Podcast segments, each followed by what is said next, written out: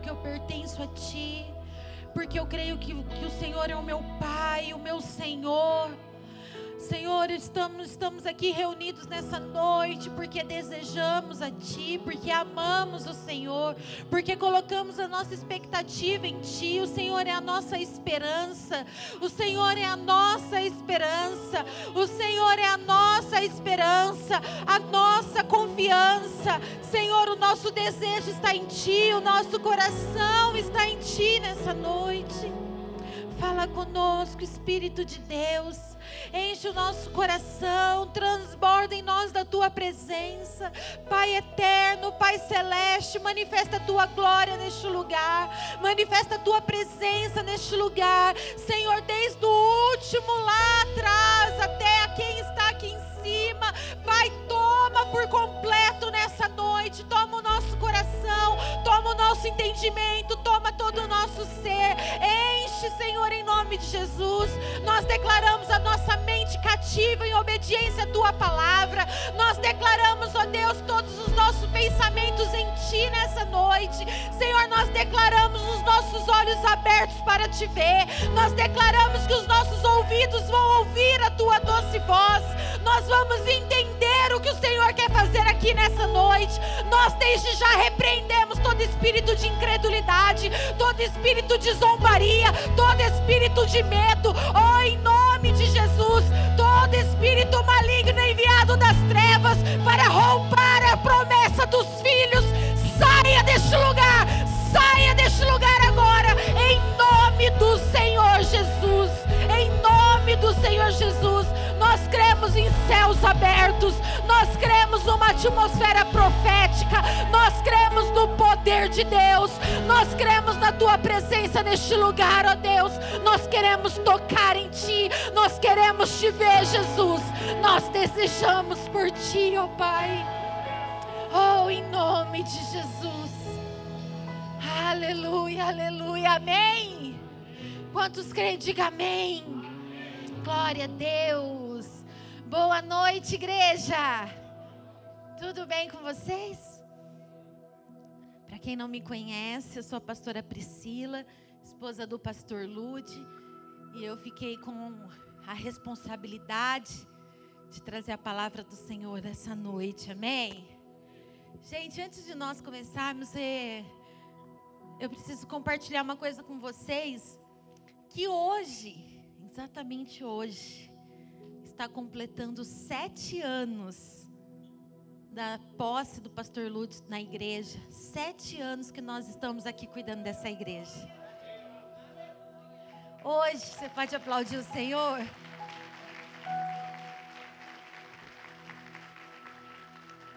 Sete anos. Ei, sete tem mistério de Deus, tem ou não tem? Sete é o número de Deus, é ou não é? Eu creio que esse vai ser o melhor ano da igreja missionária em nome de Jesus. Eu creio, você faz parte dessa igreja, amém? Você faz parte em nome de Jesus. Gente, Pastor Lute começou uma série de mensagens sobre avivamento. Quem estava aqui domingo passado? Deixa eu ver.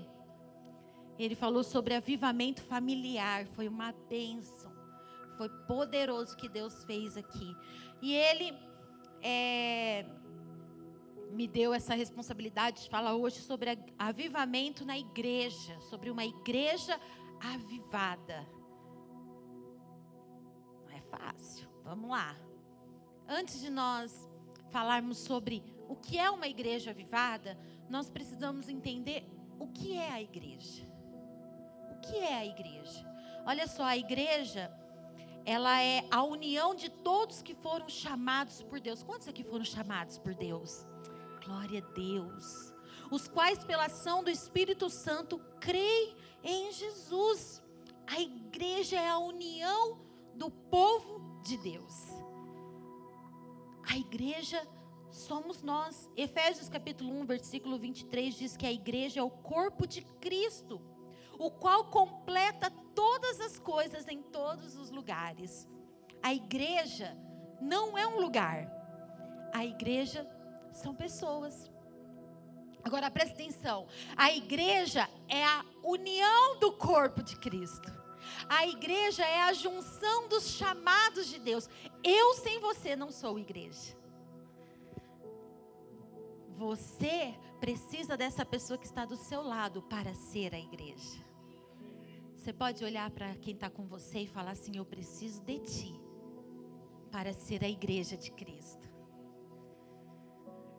Nós nos completamos e completamos o corpo de Cristo. A igreja não é um lugar, a igreja são pessoas. Mateus capítulo 16, no versículo 18, Jesus disse para, para Pedro assim: Portanto eu lhe digo, você é Pedro, e sobre essa pedra, Pedro, construirei a minha igreja.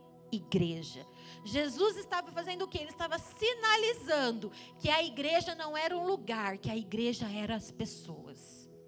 Jesus fala para Pedro: Pedro, você, sobre você, que é como uma pedra, eu vou edificar, eu vou construir a minha igreja.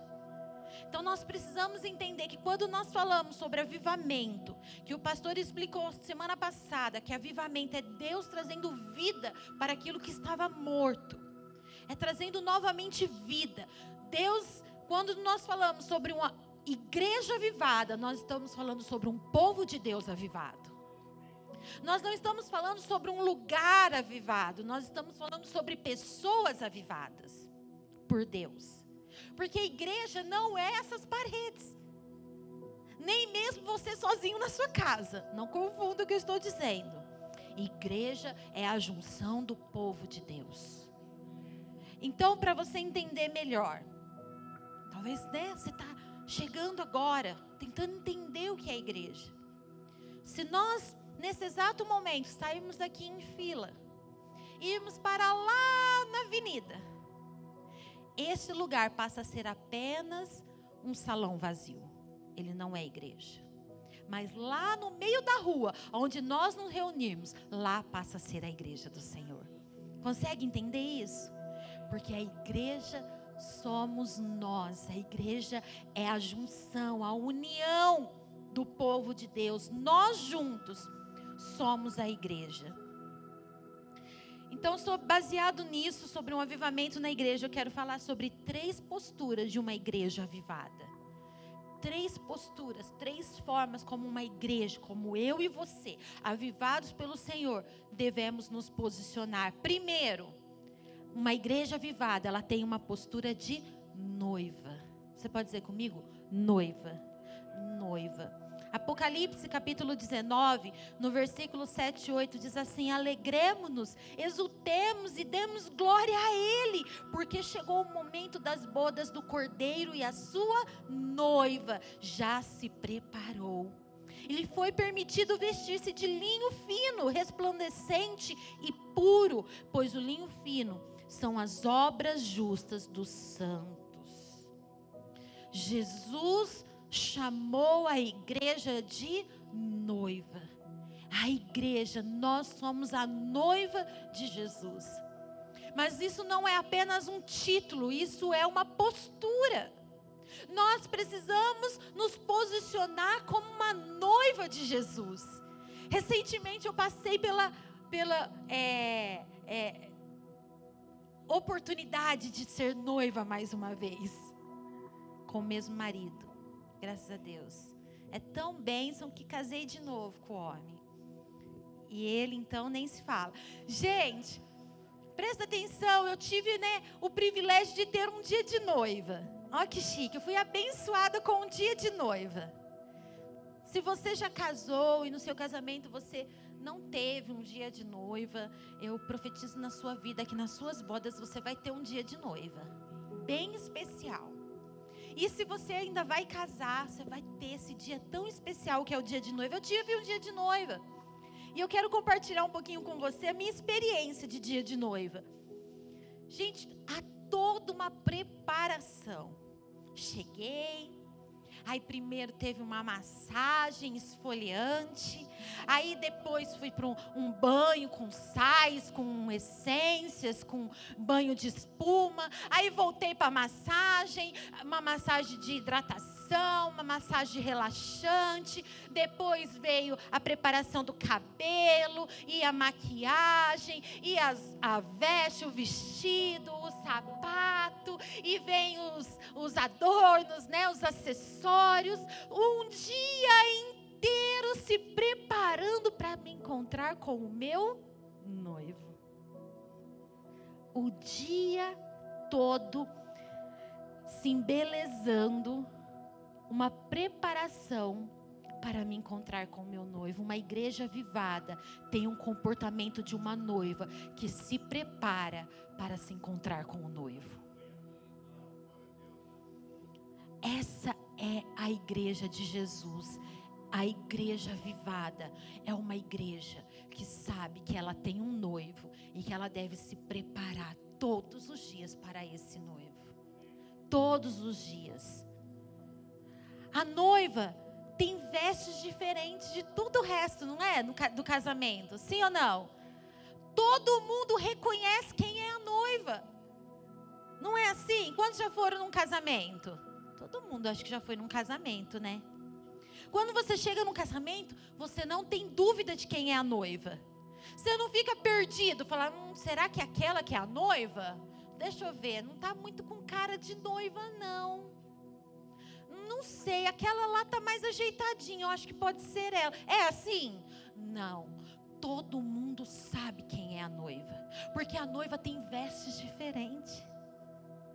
Porque a noiva tem uma preparação diferente. Ei, presta atenção, igreja. Chegou o momento de nos posicionar como noiva e o mundo vai saber que você é a noiva de Jesus. O mundo, as pessoas que convivem com você, elas têm que olhar para você e têm que reconhecer. Ei, aí vai uma noiva de Jesus. Talvez para os homens seja um pouco mais difícil entender isso, né, do que para nós mulheres. Mas tenta, tenta viajar aí, né? Por mais que você não é a noiva, no natural, você é o noivo, homem, mas você já foi num casamento. E você sabe do que eu estou falando. Você sabe que todo mundo sabe quem é a noiva. Ei, se as pessoas com quem você trabalha não sabem que você é noiva de Jesus, você está precisando de avivamento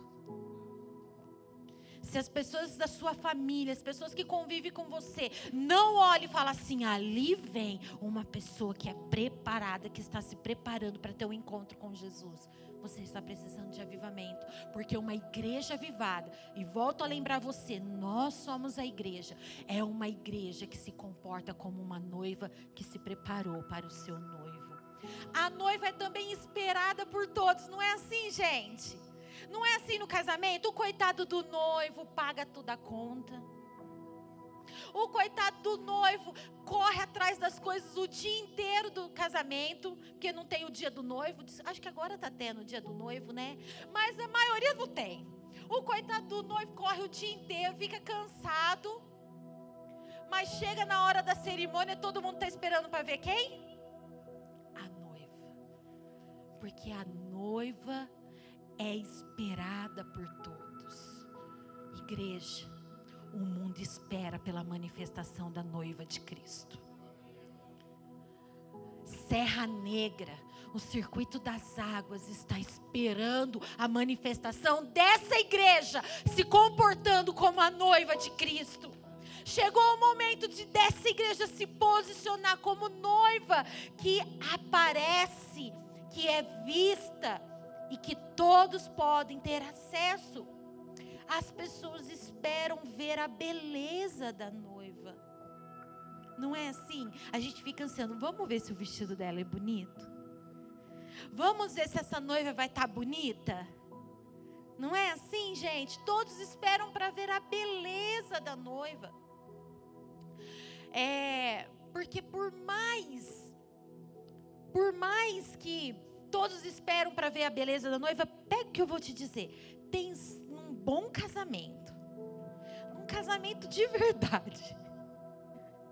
Tem sempre aqueles que criticam a noiva. É ou não é verdade? Hum, eu sou uma dessas. Ai, não gostei desse cabelo, não. Acho que poderia ter feito um coque. Não é assim? Ei, Todos esperam para ver a beleza da noiva. Mas mesmo que a noiva passe o tempo inteiro se preparando, tem sempre um infeliz que vai criticar a noiva. Mas deixa eu te dizer uma coisa como experiência de um dia de noiva. A noiva se prepara para o seu noivo. Ainda que todos vejam a beleza dela, ainda que todos notem a sua preparação, o mundo vai ver a beleza da noiva, mas a motivação da noiva é se preparar para o noivo. Talvez você sofre com isso. Talvez você, como noiva de Cristo, como igreja avivada, algumas pessoas criticam você. Ah, mas eu acho que não precisava ser assim, não. Ah, agora é crente, precisa viver assim agora? Ah, só porque vai na igreja agora é, é, precisa falar assim, precisa se vestir assim. Ah, eu acho que poderia ser diferente. Não importa, não importa, porque o que você está fazendo, a forma que você está se preparando, é para o seu noivo Jesus Cristo. Deixem falar. Agora, presta atenção. As pessoas desejam ver a beleza da noiva todos esperam ver a delicadeza, a beleza da noiva. Infelizmente, muitas vezes, nós, como igreja e noiva de Jesus, de vez nós transmitirmos beleza, nós estamos sendo usados para como stand-up, como palhaços. E não palhaço na forma de xingamento. Esses dias eu, eu chamei meu filho de palhaço, Mike brincando com esse palhaço, ele me repreendeu. Ele falou: não pode, porque palhaço é uma profissão, não é um xingamento. Nós estávamos brincando, eu e ele. Mas eu estou falando mesmo como função diferente. Ei, nós, igreja, noiva de Jesus, nós não fomos chamados para trazer entretenimento, para trazer qualquer outro tipo de coisa a não ser beleza para esse mundo mundo. A noiva de Jesus, aonde ela chega, ela traz beleza, ela traz pureza, ela traz santidade. Esse é o chamado da noiva de Jesus. Não é para trazer, né? Não é para ser palco de comédia. Para de ser palco de comédia, igreja. Quantas vezes a nossa vida é palco de comédia para o mundo, é palco de comédia nas redes sociais. Allah,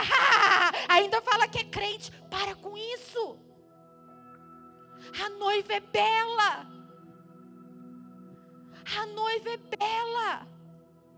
Nós somos chamados para trazer beleza, se comporte como a noiva bela do Senhor. Efésios capítulo 5, versículo 27. A Bíblia relaciona a igreja como a noiva de Cristo que é santa, pura, sem mancha, adornada. É assim que Jesus relaciona a sua noiva como uma noiva santa, uma noiva pura, que não tem mancha, que não tem sujeira, que não tem falsidade, que não tem mentira. É uma noiva de verdade, santa e bela. Quando nós olhamos para Atos dos Apóstolos, nós vemos ali uma igreja nascendo como uma igreja que era se comportava como uma noiva santa. Havia verdade no meio deles. Havia transparência no meio deles. Eles estavam vivendo apaixonados por Jesus, como uma noiva que se prepara para o seu noivo. Mas quando nós vamos ali para Atos capítulo 5, nós começamos a ver a história ali de Ananias e Safira. Eu não vou ler com você, você pode ler na sua casa depois, mas Atos 5 conta ali a história de Ananias e Safiras. Eles estavam antes vivendo, os apóstolos ali, a igreja nascendo como uma noiva do Senhor, uma igreja limpa, uma igreja santa, e eles compartilhavam tudo que eles tinham, eles viviam em comum ali, eles é, viviam servindo uns aos outros. E havia um hábito entre eles que eles quando tinham uma propriedade, eles vendiam a propriedade e eles entregavam aos apóstolos para que os apóstolos é, repartissem com todos de acordo com a sua necessidade. Todos viviam de igual ali. E essa era a verdade que eles viviam, mas Ananias e Safira, eles tinham uma propriedade. A Bíblia diz que eles vendem aquela propriedade. E de vez eles entregar eles falam que vendeu por um valor que não foi verdade. Eles mentem para os apóstolos. Eles se comportam não como uma noiva santa e pura, mas eles se comportam com mentira diante da noiva de Jesus. E a Bíblia diz que por conta daquela mentira, Deus matou Ananias e Safira, que era ali um casal, marido e esposa. Deus matou matou Ananias e Safira. Sabe por quê? Eu vou te falar o que, que Deus falou comigo nessa passagem. Deus disse para mim que uma igreja que se posiciona como noiva pura, tudo que é mentira morre.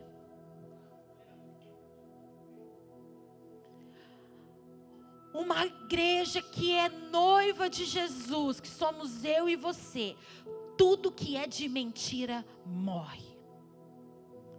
Talvez é por isso que você já olhou e já viu assim: poxa, pessoa tinha um ministério ali na igreja tão bonito e de repente morreu. Era de mentira. Porque tudo que é de mentira morre. Nossa, mas tinha uma amizade tão bonita entre nós, de repente morreu. Ei, você achava que era, era bonita, mas era de mentira. Por isso morreu, porque você é noiva. E Deus não deixa na vida da noiva a mentira prosseguir. Ele mata. Ah, mas era um relacionamento tão de amor, a gente se amava tanto e de repente morreu. Morreu porque era de mentira, não estava diante da verdade do Senhor, diante dos princípios de Deus. E porque você é noiva, Deus vai matar tudo aquilo que é de mentira na sua vida. Deus matou Ananias e Safira porque era mentira. Porque uma noiva avivada por Deus, tudo que é de mentira morre. Morre. E deixa eu te falar uma coisa que talvez você não saiba sobre Deus e a morte. A Bíblia diz que o poder da vida e da morte pertence a Deus.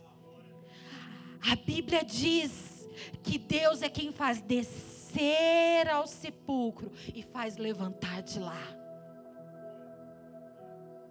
O poder da vida e da morte. Jesus, quando ressuscitou, ele arrancou da mão do diabo a chave da morte.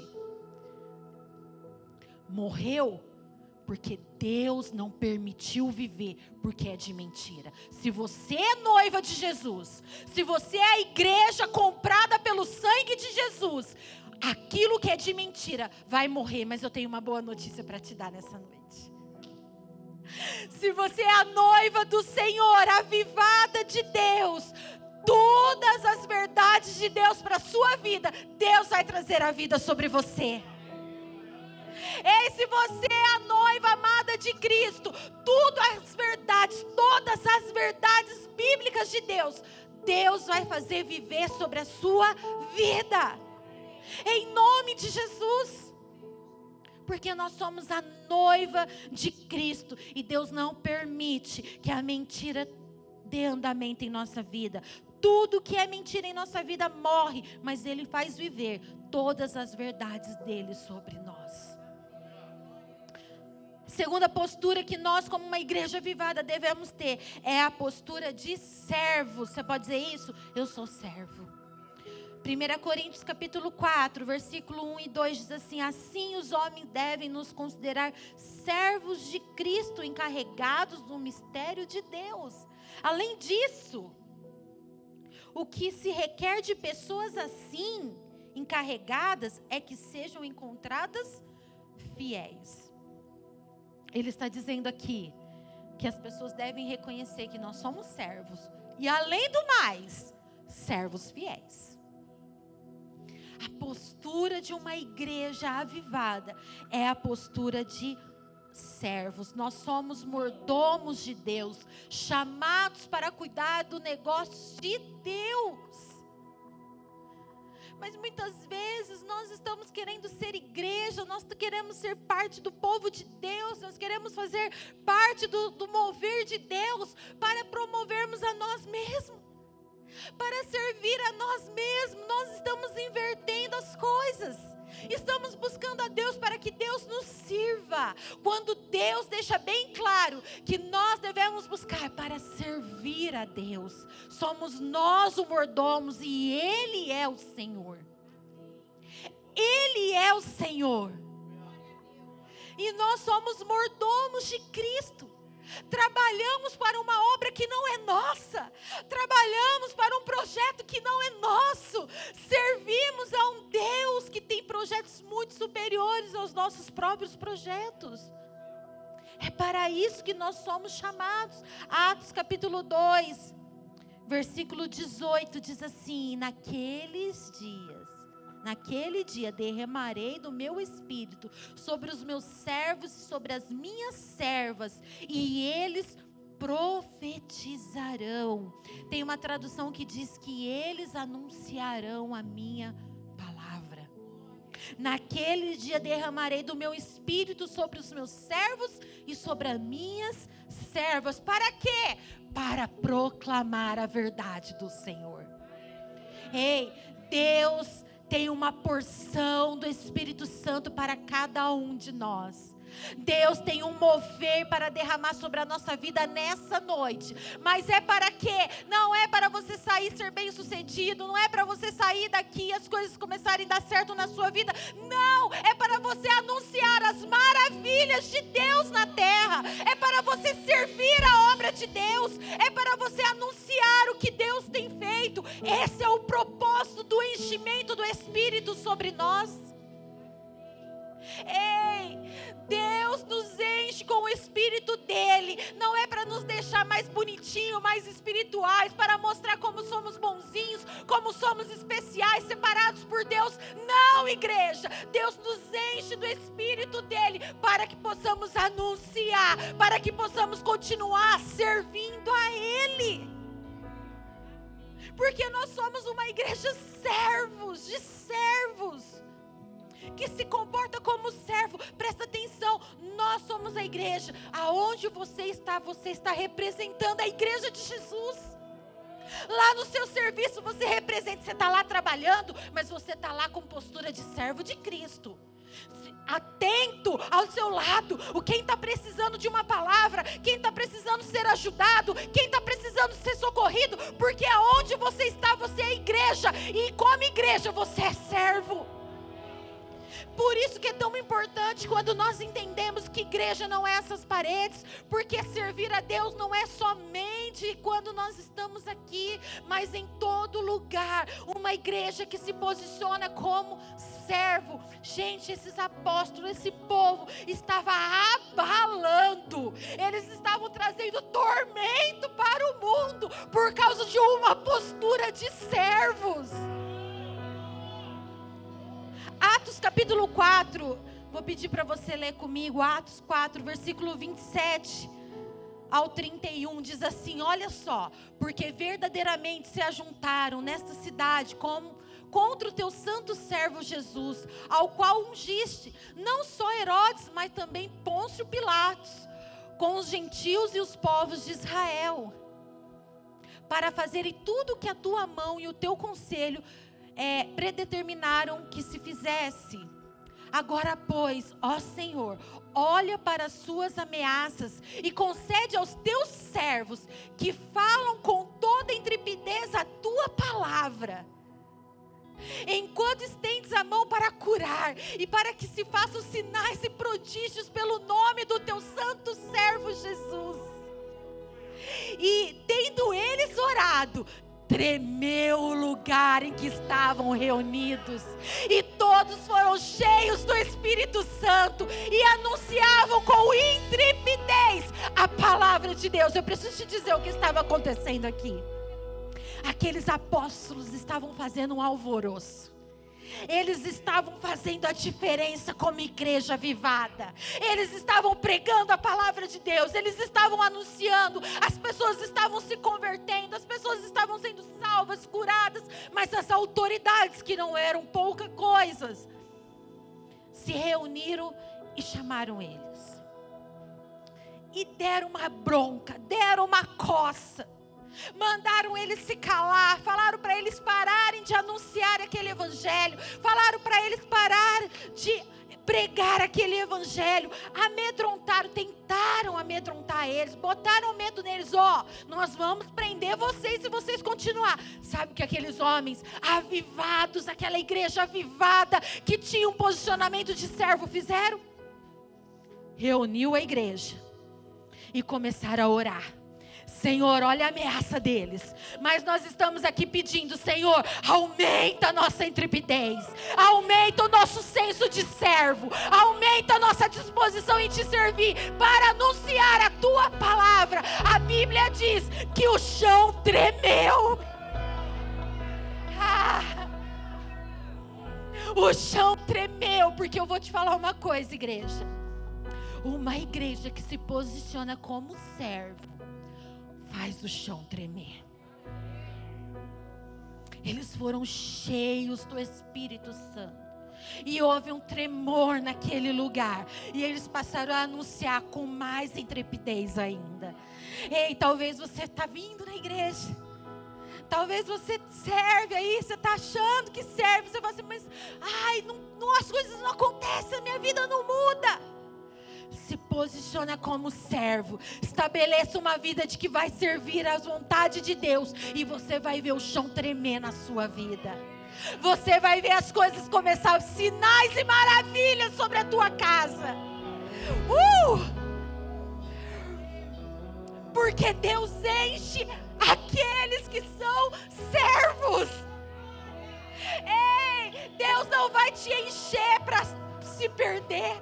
Deus não vai te encher para nada. Deus vai te encher na hora que você estabelecer, que você se posicionar como servo, porque Ele sabe que Ele vai te encher para você derramar, derramar, derramar, derramar, derramar, derramar, derramar. Onde você está, está trabalhando, está sendo servo de Deus, está no colégio, está sendo servo de Deus, está na faculdade, está transbordando, está servindo, está dentro da sua casa, mas primeiramente eu sou serva de Deus.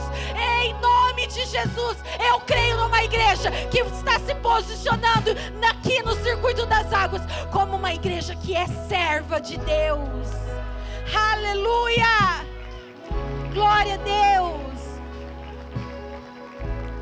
E por último, e muito, muito especial, uma igreja vivada é uma igreja que tem a postura de filhos. Você pode dizer isso? Eu sou filho de Deus.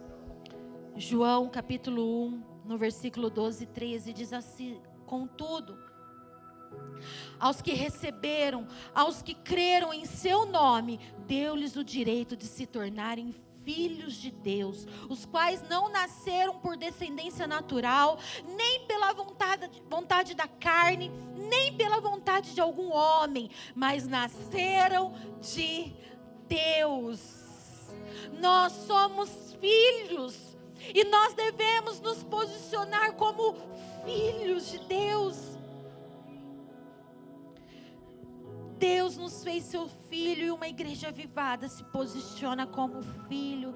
Tem uma coisa, igreja, que o filho tem, que a noiva e o servo não têm. Existe uma coisa que o filho carrega, que a noiva e que o servo não carrega, é o DNA do pai o filho carrega o DNA do pai. Ei, nós somos a noiva santa, pura, limpa. Nós somos os servos fiéis a Deus, que se compromete com a obra do Senhor nessa terra. Mas, além de tudo isso, nós somos os filhos de Deus que carregamos o DNA do nosso Pai. Você carrega o DNA do seu pai. Nós temos o DNA do nosso pai. E porque nós temos o DNA do nosso pai, tudo que o pai é, nós carregamos. Tudo que o pai é, tudo que o pai tem para fazer, nós carregamos. Nós, você carrega o perdão, você carrega o amor, você carrega a cura, você carrega a libertação, você carrega a liber... transformação, você carrega tudo que o Pai é, igreja. Ei, em nome de Jesus, se posiciona como filho se posiciona como filho de Deus, assuma a sua identidade de filho de Deus. Porque tudo que o Pai é está no seu DNA. Você não nasceu da vontade de homem.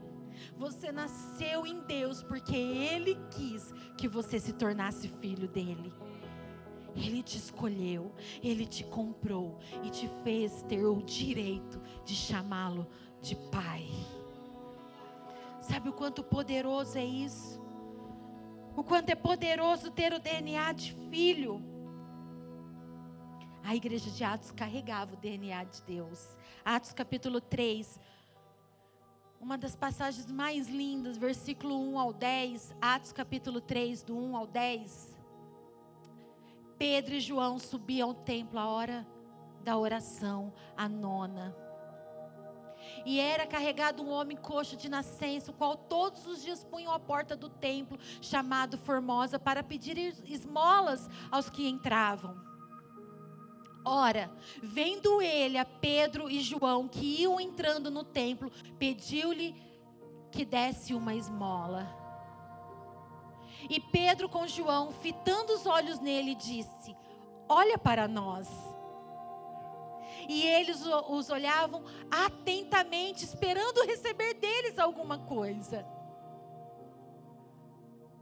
Disse-lhe Pedro: Não tenho prata nem ouro, mas o que eu tenho, eu tenho o DNA do meu pai, e isso eu te dou, em nome de Jesus Cristo Nazareno, anda! Ei, Pedro e João, olha para aquele homem e fala: Olha, eu não tenho o que o mundo tem, eu não tenho o que o mundo pode te dar mas eu tenho o que o meu Pai me deu. Em nome de Jesus, levanta e anda. Igreja, nós temos o DNA do nosso Pai. Tudo que o Pai é, no nome dele nós somos. Tudo que o Pai tem, no nome dele nós podemos ter. Tudo que o Pai fez em nós, no nome dele nós vamos levar para essa geração porque nós somos filhos de Deus, uma igreja que se posiciona como filho de Deus, é uma igreja que não reclama, mas é uma igreja que esbanja Deus. Ei, uma igreja que se posiciona como filho de Deus, não é uma igreja que murmura por causa daquilo que, de, que tem, que não tem, mas é uma igreja que reconhece que tem muito mais do que merecia ter. Ei, uma igreja que se posiciona como filho de Deus. É uma igreja que por onde passa manifesta a glória de Deus. Por onde passa libera Deus sobre as pessoas. Por onde passa os milagres acontecem. Oh, em nome de Jesus, cadê a igreja que é filha? Levante em nome de Jesus. Você que é filho de Deus, se levanta posicionado nessa noite. Levanta posicionado nessa noite. Se posiciona, se posiciona, se posiciona.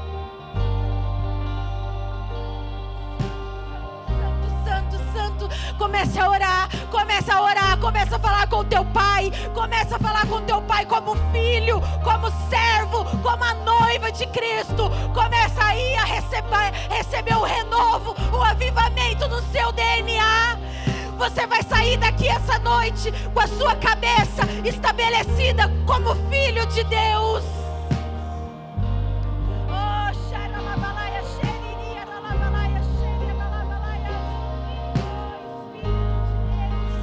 Busca igreja, comece a adorar a Deus agora como filho. Você tomou consciência de quem você é, da obra que Cristo fez na sua vida.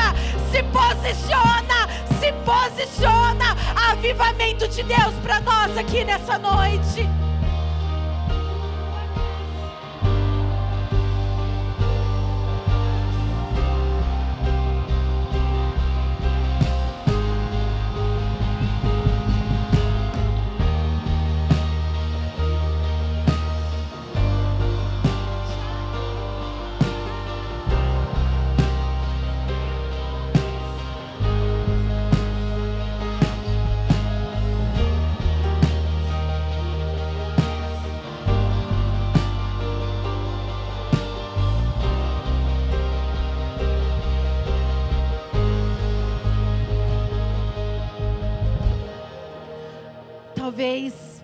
Você estava perdendo a sua identidade de filho.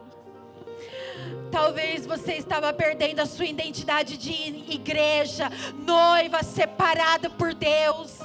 Talvez